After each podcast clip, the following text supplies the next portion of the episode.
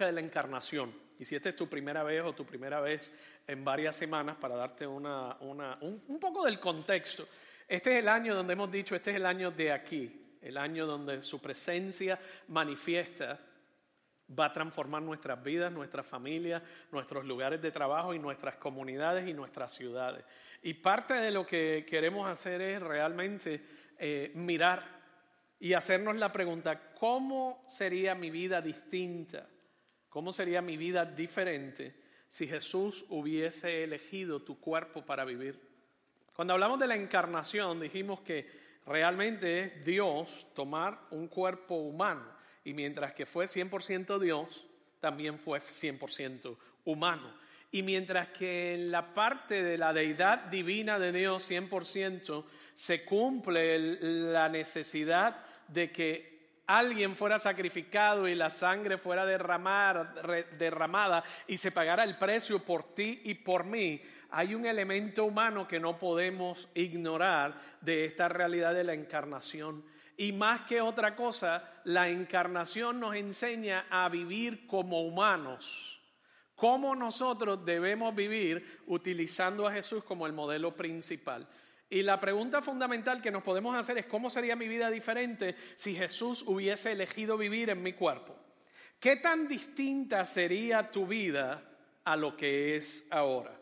La realidad es que como seguidor de Jesús, el objetivo y la meta de tu vida y de mi vida debe seguir el ejemplo de Jesús y alinear mi vida de acuerdo a su vida. Muchas veces venimos a la iglesia y pensamos, ok, veo que mencionan santidad y veo que mencionan pecado y veo que mencionan tantas cosas y hacemos de nuestro objetivo, ¿cuánto puedo acercarme a cruzar la raya sin tener que cruzarla? ¿Cuánto puedo acercarme al pecado sin embarrarme demasiado como para que lo vean el domingo? ¿Cuánto puedo alinearme a la raya del pecado? Porque esta cuestión de la gracia que antes no me habían enseñado, ahora me aplica y como sé que Él me va a perdonar y comenzamos a vivir una vida espiritual en lugar de emular y seguir el ejemplo de Jesús, comenzamos a vivir una vida religiosa y una vida en búsqueda de lo que realmente no debemos estar buscando. La, la meta nuestra debe ser cómo vivió Jesús, su vida encarnada para yo aprender de Él, seguir el ejemplo y vivir exactamente como Él vivió. Y esto es importante. Su espíritu, el Espíritu Santo, mora dentro de ti como creyente.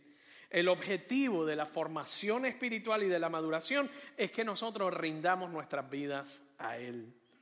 Con eso en mente, yo quiero que veamos el ejemplo de Cristo, especialmente ante las dificultades, ante la adversidad, ante las pruebas y ante los problemas. El escritor de Hebreos deja registrado una serie de pasajes que nos enseña cómo respondió Jesús ante la dificultad y nos deja bien en claro su aspecto, su humanidad. Nos deja bien en claro su encarnación, de modo que se convierte en el ejemplo para ti y para mí que debemos seguir. Hebreos 5, capítulos, eh, capítulo 5, versos 7 y 8. Mientras estuvo aquí en la tierra, Jesús ofreció oraciones y súplicas con gran clamor y lágrimas al que podía rescatarlo de la muerte.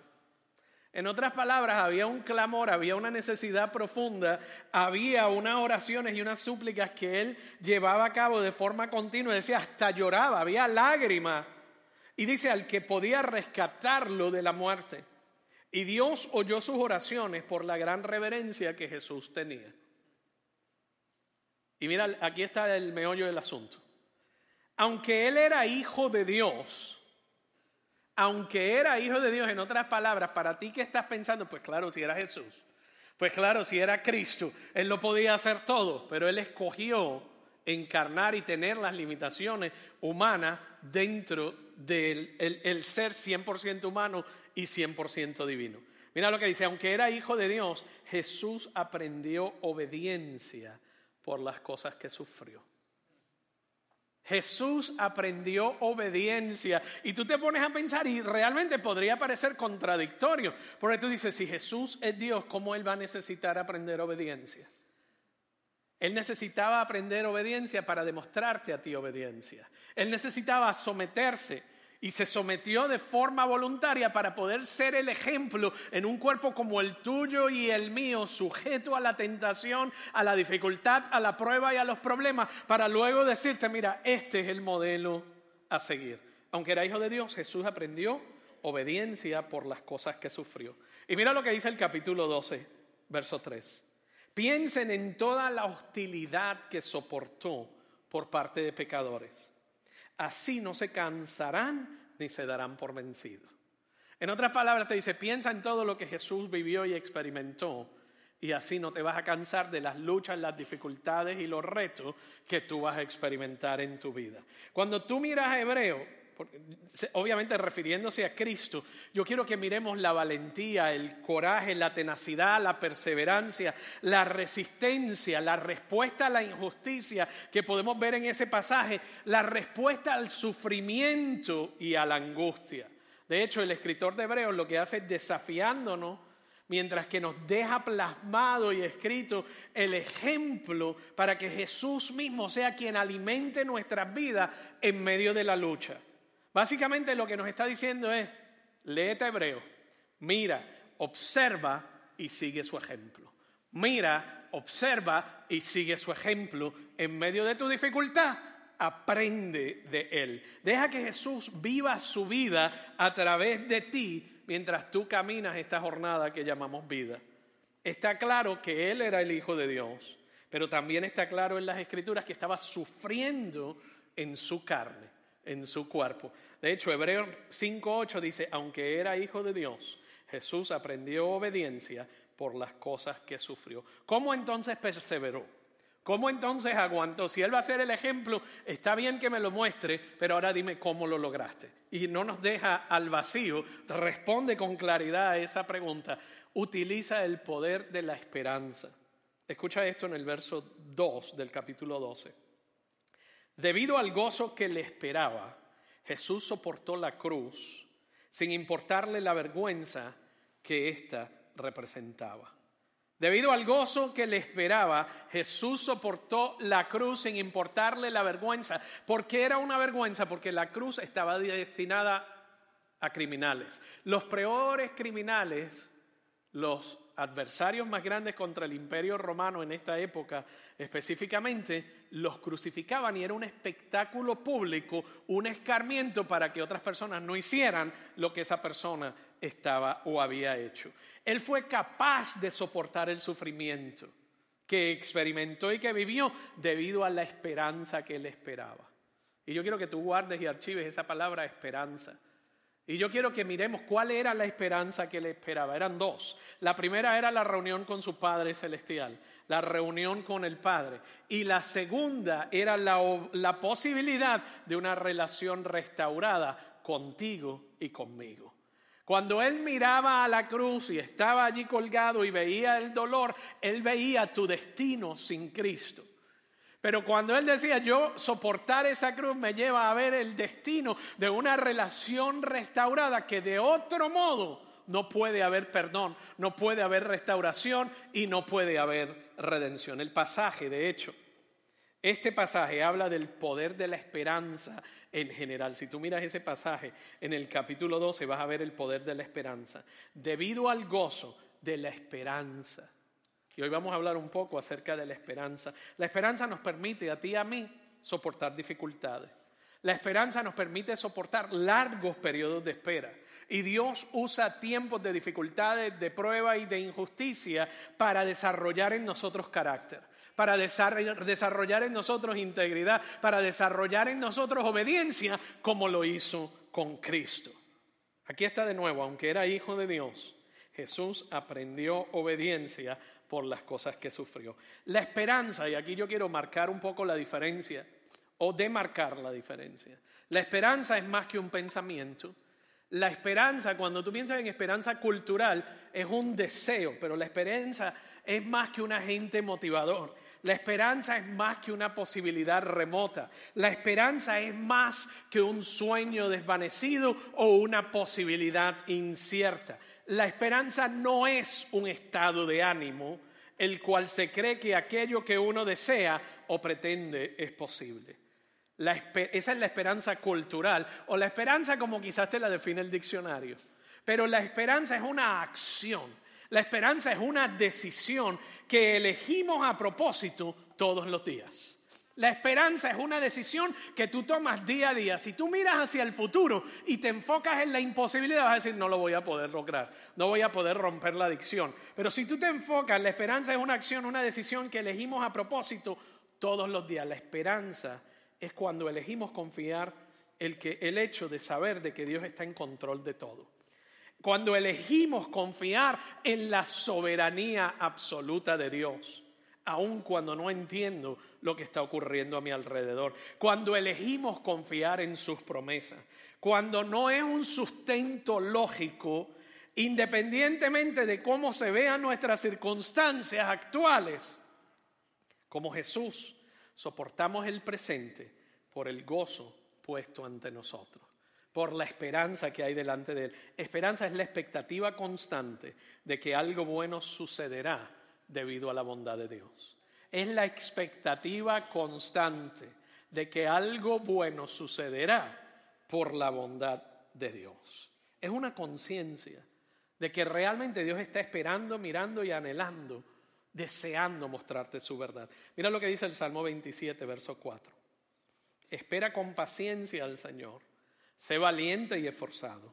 Sí, espera en el Señor con paciencia. Y me gusta como el salmista lo repite en el poema. ¿Por qué?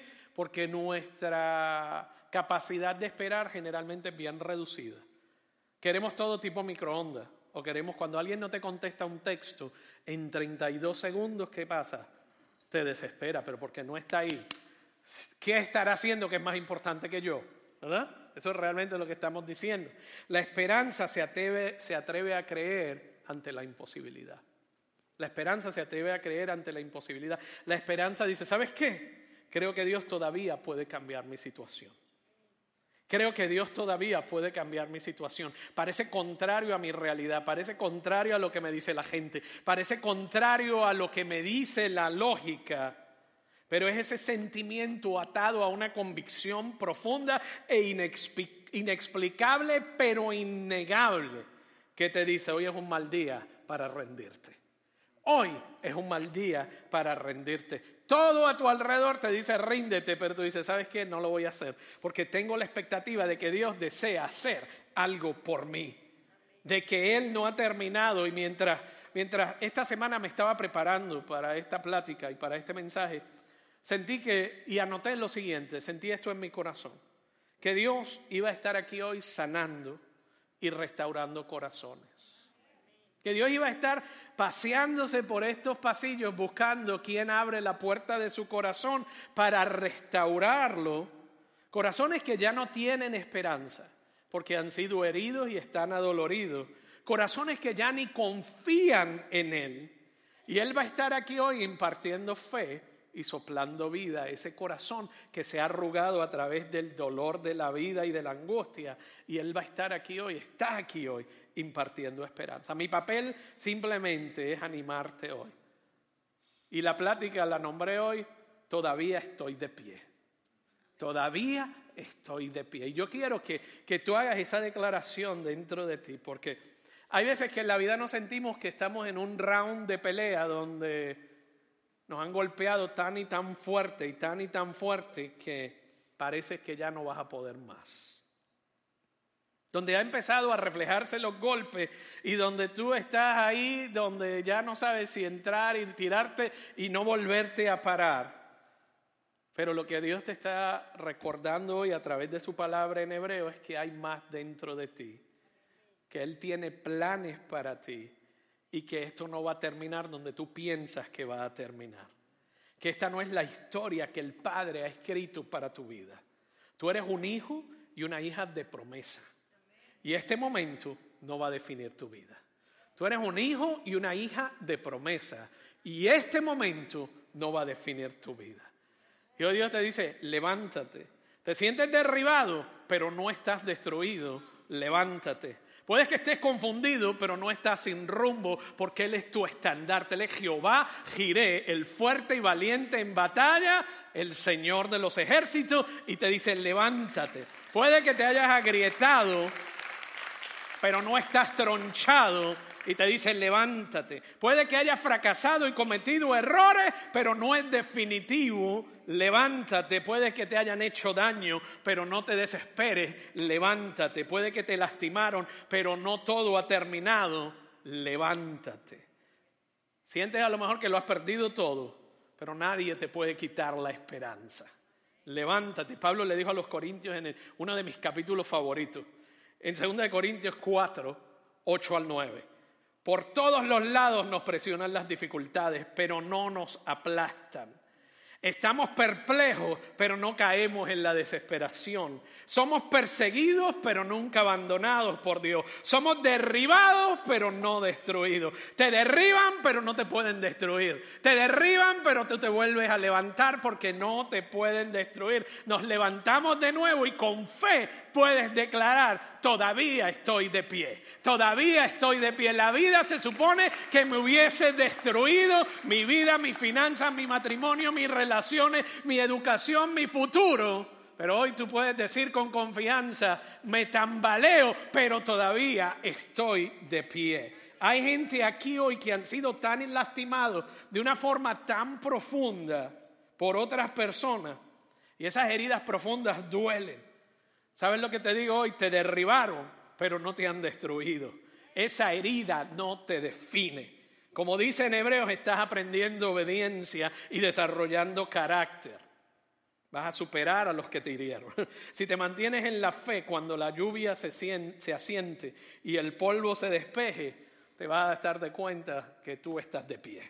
Esa dificultad no te vencerá, sino que te va a promover. Lo que tú piensas que te va a destruir es lo que te va a traer tu próximo ascenso.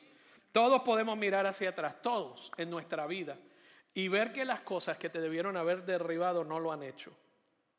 A lo mejor estás aquí hoy y sientes que lo has perdido todo, pero no te pueden quitar esa esperanza. Mira hacia atrás y recuerda lo que Dios ha hecho por ti. Y recuerda cómo Dios ha abierto puertas en el pasado. Si lo hizo por ti una vez, lo va a volver a hacer de nuevo. No importa lo que ocurra, cuando termine la tormenta, todavía estarás de pie. Tú tienes el ADN de un Dios poderoso. No un Dios poderoso, un Dios todopoderoso. ¿Por qué? Porque tú tienes el ADN de tu padre, no solamente el biológico, sino tu nuevo padre espiritual. Ese es tu padre. Y ahora tú tienes su DNA, y ahora tú tienes tu, su, su ADN. Tú tienes su fórmula, su fórmula. Hoy cantábamos canciones, me rodean murallas, así peleo mis batallas, Dios de lo imposible. Y yo decía, wow, ¿qué sería de nuestras vidas si cada una de esas canciones fuera una verdadera declaración entre cada una de nuestras batallas? No una canción que canto y que me emociona, sino que esa fuera mi canción continuamente frente a los retos en mi trabajo, en mi oficina, en mi matrimonio, con mis hijos, con mi pareja, con todas las personas con que me rodeo, con los golpes que nos da la vida que nos deja sin aire. ¿Qué tal si cada vez que enfrentamos una situación como esa, tú lo que dices es, ¿sabes qué? Todavía estoy de pie. Todavía estoy de pie Dile a tu vecino, ¿sabes qué? Todavía estoy de pie. No tienes que contarle tu vida, pero dile, todavía estoy de pie. Se supone que me derribaran, se supone que me deportaran, se supone que me despidieran, se supone que me votaran, se supone que yo no estuviera aquí hoy, pero todavía estoy de pie. Y si se lo haces con él, y todavía estoy de pie. Todavía estoy de pie. Y a lo mejor no tienes toda la fuerza, pero acuérdate, tienes todo el ADN tienes todo el potencial. Todavía estoy de pie. Nosotros comenzamos nuestra vida luchando para ponernos de pie. O sea, cuando una pareja tiene un niño y el niño se da la primera vuelta, parece que se ha caído el mundo. Y cuando ese bebito comienza a gatear, usted lo sabe por texto, por Instagram, por Facebook, por Twitter, por todos los medios sociales y después están detrás del niño con esa cámara para ver cuando da esos primeros pasitos que se tambalea y se tambalea. ¿Por qué? Porque, porque es el deseo, está en nosotros levantarnos. Por eso es que él, él, saca el quebrantamiento, por eso Él toma las adicciones y las quiebra, por eso Él toma la depresión y la quiebra. ¿Por qué? Porque Él te creó para levantarte. De hecho, cuando tú miras el acertijo que la Esfinge en la mitología griega le dijo a Edipo, y no sé si te acuerdas de él, al entrar a Tebas le dijo, ¿cuál es la única criatura que al, amanecer anda en cuatro patas, al mediodía anda a dos y al caer la tarde anda a tres? Pregúntale a alguien que sepa la respuesta, te la voy a dejar ahí por si no la sabías, ¿no? He visto personas todavía en edad avanzada, ¿por qué? Porque el ser humano desea levantarse, levantarse, levantarse, porque está en ti, lo puso Dios en ti. Te pueden derribar, pero no te van a... Alguien la agarró ya casi a última hora, ¿verdad? Yo he visto personas en edad avanzada o personas que han tenido un derrame cerebral y usted los ve que el médico les ha recomendado usar un andador y no quieren usar un andador. Usted sabe lo que es un andador, ¿verdad? Un caminador. Y a veces ponen su propia vida en riesgo y en peligro. ¿Por qué? Porque es como que una declaración de que están perdiendo su independencia. Y al perder ese sentido de independencia, no quieren que eso sea un paso más allá, porque no quieren caminar en tres patas, quieren caminar en las dos que Dios le dio.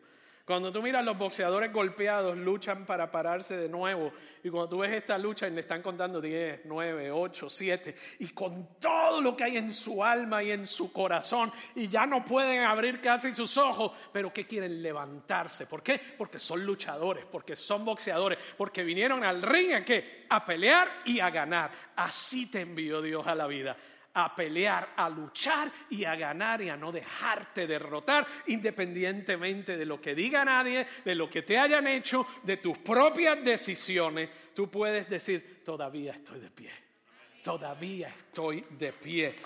Estar de pie muestra honor. En nuestra cultura, sobre todo, cuando una dama y usted está sentado y usted es un caballero, cuando entra una dama a la habitación, ¿qué usted hace? ¿Cuántos caballeros tengo aquí? Nos ponemos de pie, ¿verdad que sí, caballeros? Inmediatamente. Cuando usted va a saludar a alguien, usted no lo saluda sentado. Cuando alguien usted lo va a saludar y estrechar su mano, generalmente usted se para, se pone de pie. ¿Por qué? Porque el ponerte de pie expresa honor.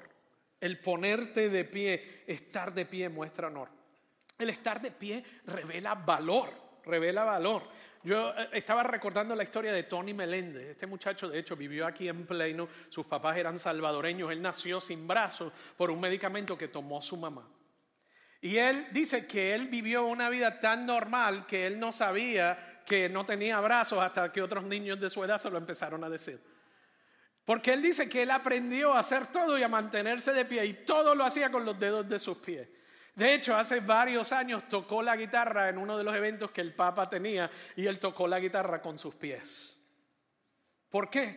Porque él decidió mantenerse de pie. Él decía, yo ni me había dado, de me había dado cuenta. Dice, sus padres le decían, tienes que levantarte, tienes que tratar, tienes que hacerlo. Aprende a tocar la guitarra con tus pies. Y él dice, Dios me ha dado fuerza, me ha calmado el corazón. Tengo mi familia y mi corazón quiere siempre bailar. Y él dice, yo me levanto todos los días. En los ojos de Dios, yo soy completo. Esto te lo está diciendo un hombre que no tiene brazo. Se fue a Nicaragua y adoptó a un niño, se fue a El Salvador, adoptaron otro bebé, se casó, tiene esposa, tiene familia. Él dice, en los ojos de mi Dios, yo soy completo. La lucha de la vida es permanecer de pie. Aun cuando hayamos perdido el equilibrio, es volver a nuestros pies lo más pronto posible. Mira algunas de las últimas palabras que le dejó Pablo a la iglesia en Éfeso y las registró en el capítulo 6 de esa carta. Una palabra final le dijo, sean fuertes en el Señor y en su gran poder. Sean fuertes en el Señor, en otras palabras, cuando la vida te golpee y te tambalee, sé fuerte en el Señor y no en tus circunstancias. Y en su gran poder y no en tus propias fuerzas, en otras palabras. Pónganse donde, pónganse toda la armadura de Dios para poder mantenerse firmes. Otra de las versiones al castellano dice, para mantenerte firme y estar de pie contra todas las estrategias del diablo. Pues no luchamos contra enemigos de carne y hueso, sino contra gobernadores malignos y autoridades del mundo invisible, contra fuerzas poderosas de este mundo tenebroso y contra espíritus malignos de los lugares celestiales. Por lo tanto, Póngase todas las piezas de la armadura de Dios para poder resistir al enemigo en el tiempo del mal. Así, después de la batalla, todavía seguirás de pie y firme. Porque así, después de la batalla, cuando claree el polvo, cuando todo se asiente, cuando la incertidumbre, cuando la crítica, cuando las dudas, cuando todos los que objetaron se hagan a un lado, te dice, todavía tú vas a seguir de pie por la gracia infinita y el amor infinito de Dios y serás un ejemplo para aquellos que querían destruirte. La mayoría de los que estamos aquí, en algún momento de nuestras vidas, pasamos por ese lugar donde pensamos que los golpes habían robado lo mejor de nosotros. Solo para esperar y darnos cuenta que Dios nos estaba ayudando y vimos esto convertirse, a Dios convertirse en nuestro hacedor de maravillas. Cuando yo miro hacia atrás en mi vida, hay cosas que deberían haberme derribado hace mucho tiempo. Cosas que me sucedieron que estaban fuera de mi control. Otras fueron malas decisiones que tomé o injusticias que se cometieron en mi contra por otras personas. Pero debido a la gracia y al favor de Dios y a la esperanza que hay en Él, lo que yo decía siempre es mañana será un día mejor. Mañana será un día mejor y todavía estoy de pie. Y todavía estoy de pie. No importa lo que te ocurra, no importa lo que te ocurrió, cuando termine la tormenta, todavía estarás de pie. En tu peor momento, Dios sigue estando de tu lado. Si tú quieres mantenerte de pie, sé flexible y no te quebrará. No le hagas caso ni le pongas oído a todas las recomendaciones y todo lo que te digan que debes hacer. Es de lo que habla, de hecho, el salmista en el, Salmo 92, versos 12 y 13. Mira lo que dice, como palmera florecen los justos. Como palmera florecen los justos. ¿No te parece interesante esa frase? Es un, es un poema y hay mucha, mucha imagen en, esta, en, este, en este poema. Como cedros del Líbano crece. Y los cedros del Líbano es otro tema, pero no lo voy a tocar hoy. Plantados en la casa del Señor florecen en los atrios de nuestro Dios. La primera parte de ese verso dice, como palmeras florecen los justos. Las palmeras tienen tres características fundamentales que las hacen sobrevivir y sobreponerse a cualquier tormenta y a casi toda tormenta.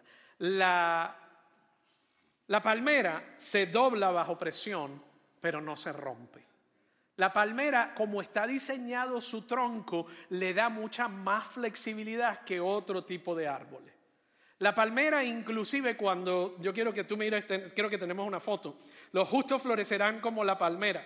La razón por la que Dios dice que floreceríamos como una palma, como una palmera, es porque sabía que íbamos a enfrentar dificultades y porque íbamos a pasar por temporadas de problemas, pero eso era solo temporero.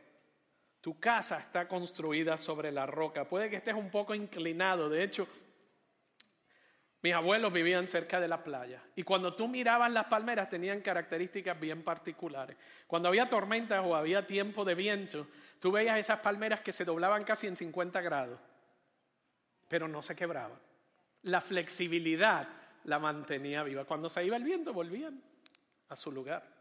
La palmera tiene unas hojas que son mucho más flexibles y no presentan resistencia. Por eso es que en los noticieros, cada vez que hay una tormenta, un huracán o un tsunami, que usted ve en las imágenes, palmeras soplando en el viento, pues son bien dramáticas. Usted ve todas esas, todas las ramas larguísimas y, se ven en todos los noticieros y lo que hay es vientos de 30 millas por hora, pero las palmeras están como locas, las ramas.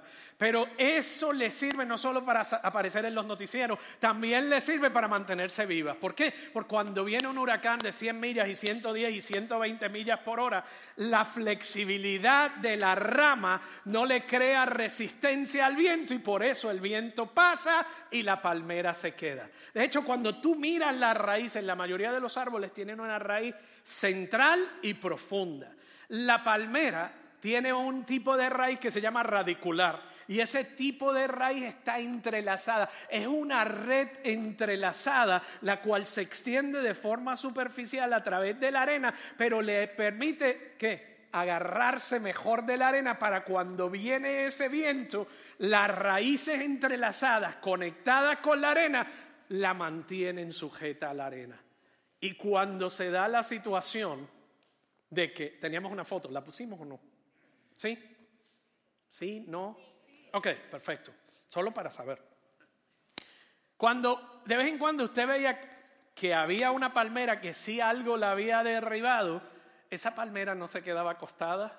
Con el tiempo usted iba a verla un año, dos años después, la palmera estaba acostadita aquí, pero de aquí en adelante se levantaba. ¿Qué te está diciendo ese entonces el Salmo cuando nos está diciendo, como palmera florecen los justos? Te pasarán temporales, pasarás tormentas, pasarás tsunami, pero tu flexibilidad y tus raíces en la roca inconmovible que es Cristo y tus relaciones y tu network en comunidad con otras personas de fe y la flexibilidad de tus ramas te llevarán a que cuando pase la tormenta todavía vas a estar de pie. Cuando debiste haber muerto y deberías estar seco y quebrado, tú dices, todavía estoy de pie todavía estoy de pie. Y hay gente que esa declaración le va a molestar. Y hay gente que tu sonrisa le va a molestar. Pero eso a ti no te debe molestar. ¿Sabes por qué? Porque tu sonrisa y tu esperanza te la dio el que pagó el precio de tu temporal. El que pagó el precio de tu tormenta tendido en una cruz. Y por él únicamente tú puedes decir, todavía estoy de pie cuando me maltrataron, cuando cometieron injusticia, cuando cometí mis propios errores todavía estoy de pie. Sigue en pie. La dificultad no te vencerá, te va a dar un ascenso. Cuando la oración es una tarea, sigue de pie. Cuando surjan preguntas acerca de ti, sigue de pie. Cuando surjan preguntas dentro de ti, sigue de pie. Cuando estés físicamente débil y emocionalmente agotado, sigue de pie. Cuando estés en el calor de la batalla, sigue de pie. Cuando la victoria parece fuera de tu alcance, sigue de pie. Cuando los demás parezcan capaces y tú no, sigue de pie. Cuando te sientas solo, sigue de pie. Cuando pueda que estés tropezando, sigue de pie. Cuando llegue la desesperación y te nuble el pensamiento, sigue de pie. Cuando la traición es demasiado grande como para soportarla, sigue en pie. Cuando el diagnóstico médico es terminal, sigue en pie. Cuando perdiste el trabajo, sigue en pie. Cuando los papeles no salgan a tiempo, sigue en pie. Cuando el matrimonio parece estar quebrado, sigue en pie. Cuando los problemas en el trabajo parecen insoportables, sigue en pie. Cuando las presiones financieras parecen no terminar y nunca acabar, sigue en pie. Cuando las dificultades en la universidad parezcan que las presiones ya son intolerables, sigue en pie. Cuando el fracaso pasado y tus errores te persiga, sigue en pie.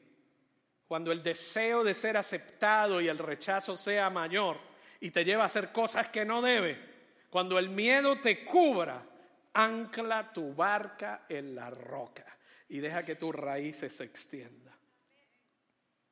Cuando tú sientes como un, te sientes como un barco a la deriva y los vientos de la tentación y las pruebas y las lágrimas han desgarrado tus velas, el pecado, la pena, la enfermedad te han dejado herido y desanimado.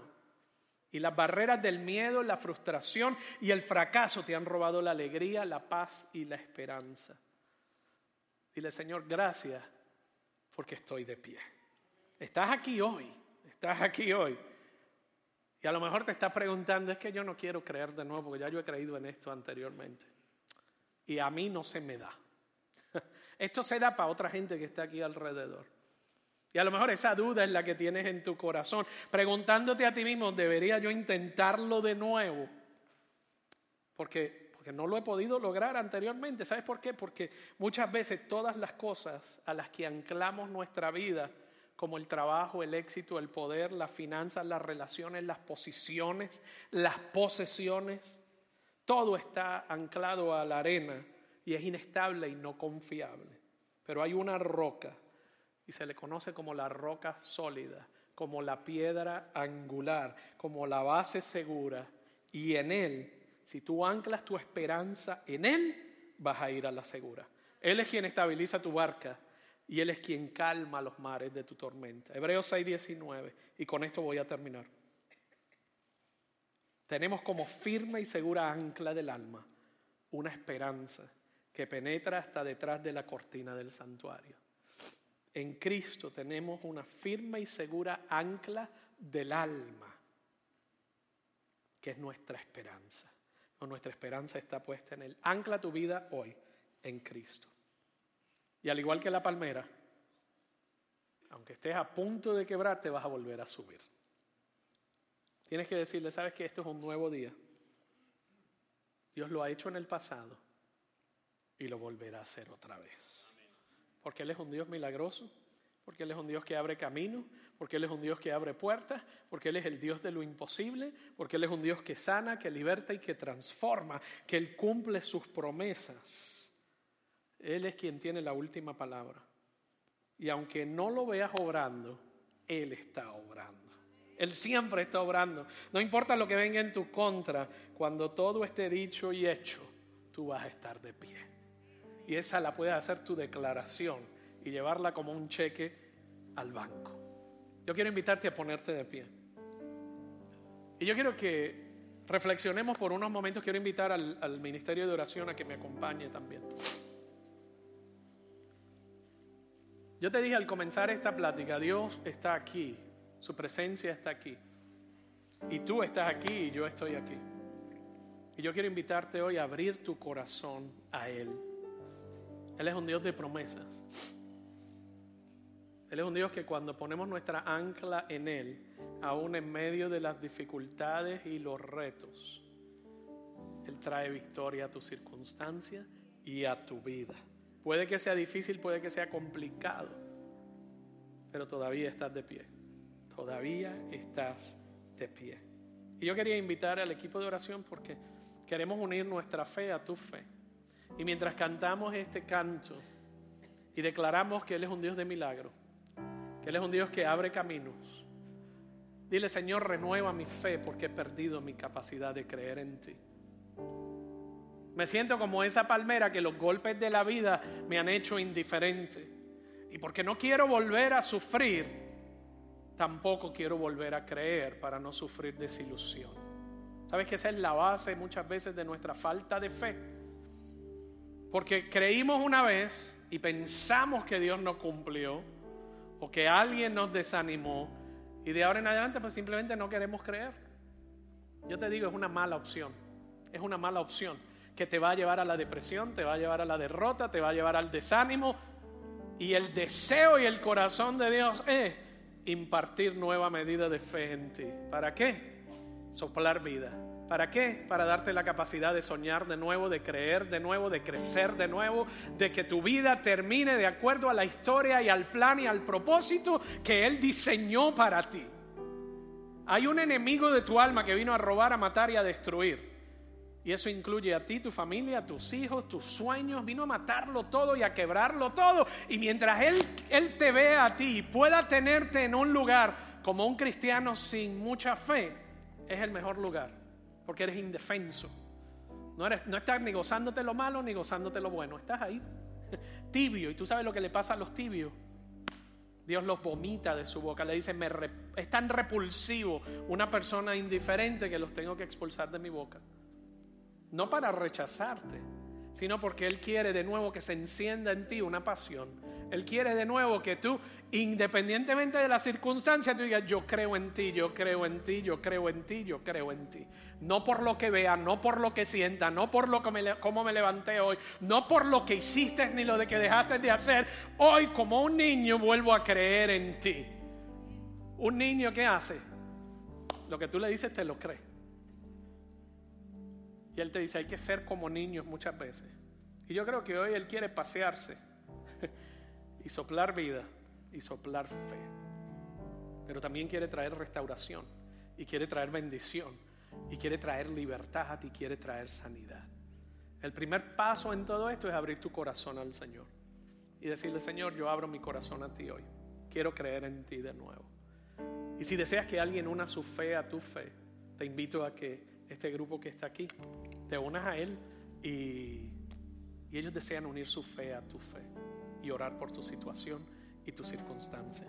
Y haz de esta canción tu declaración. Dile, Señor, tú eres el Dios de milagros. Señor, abre caminos en medio de imposibilidad porque todavía estoy de pie.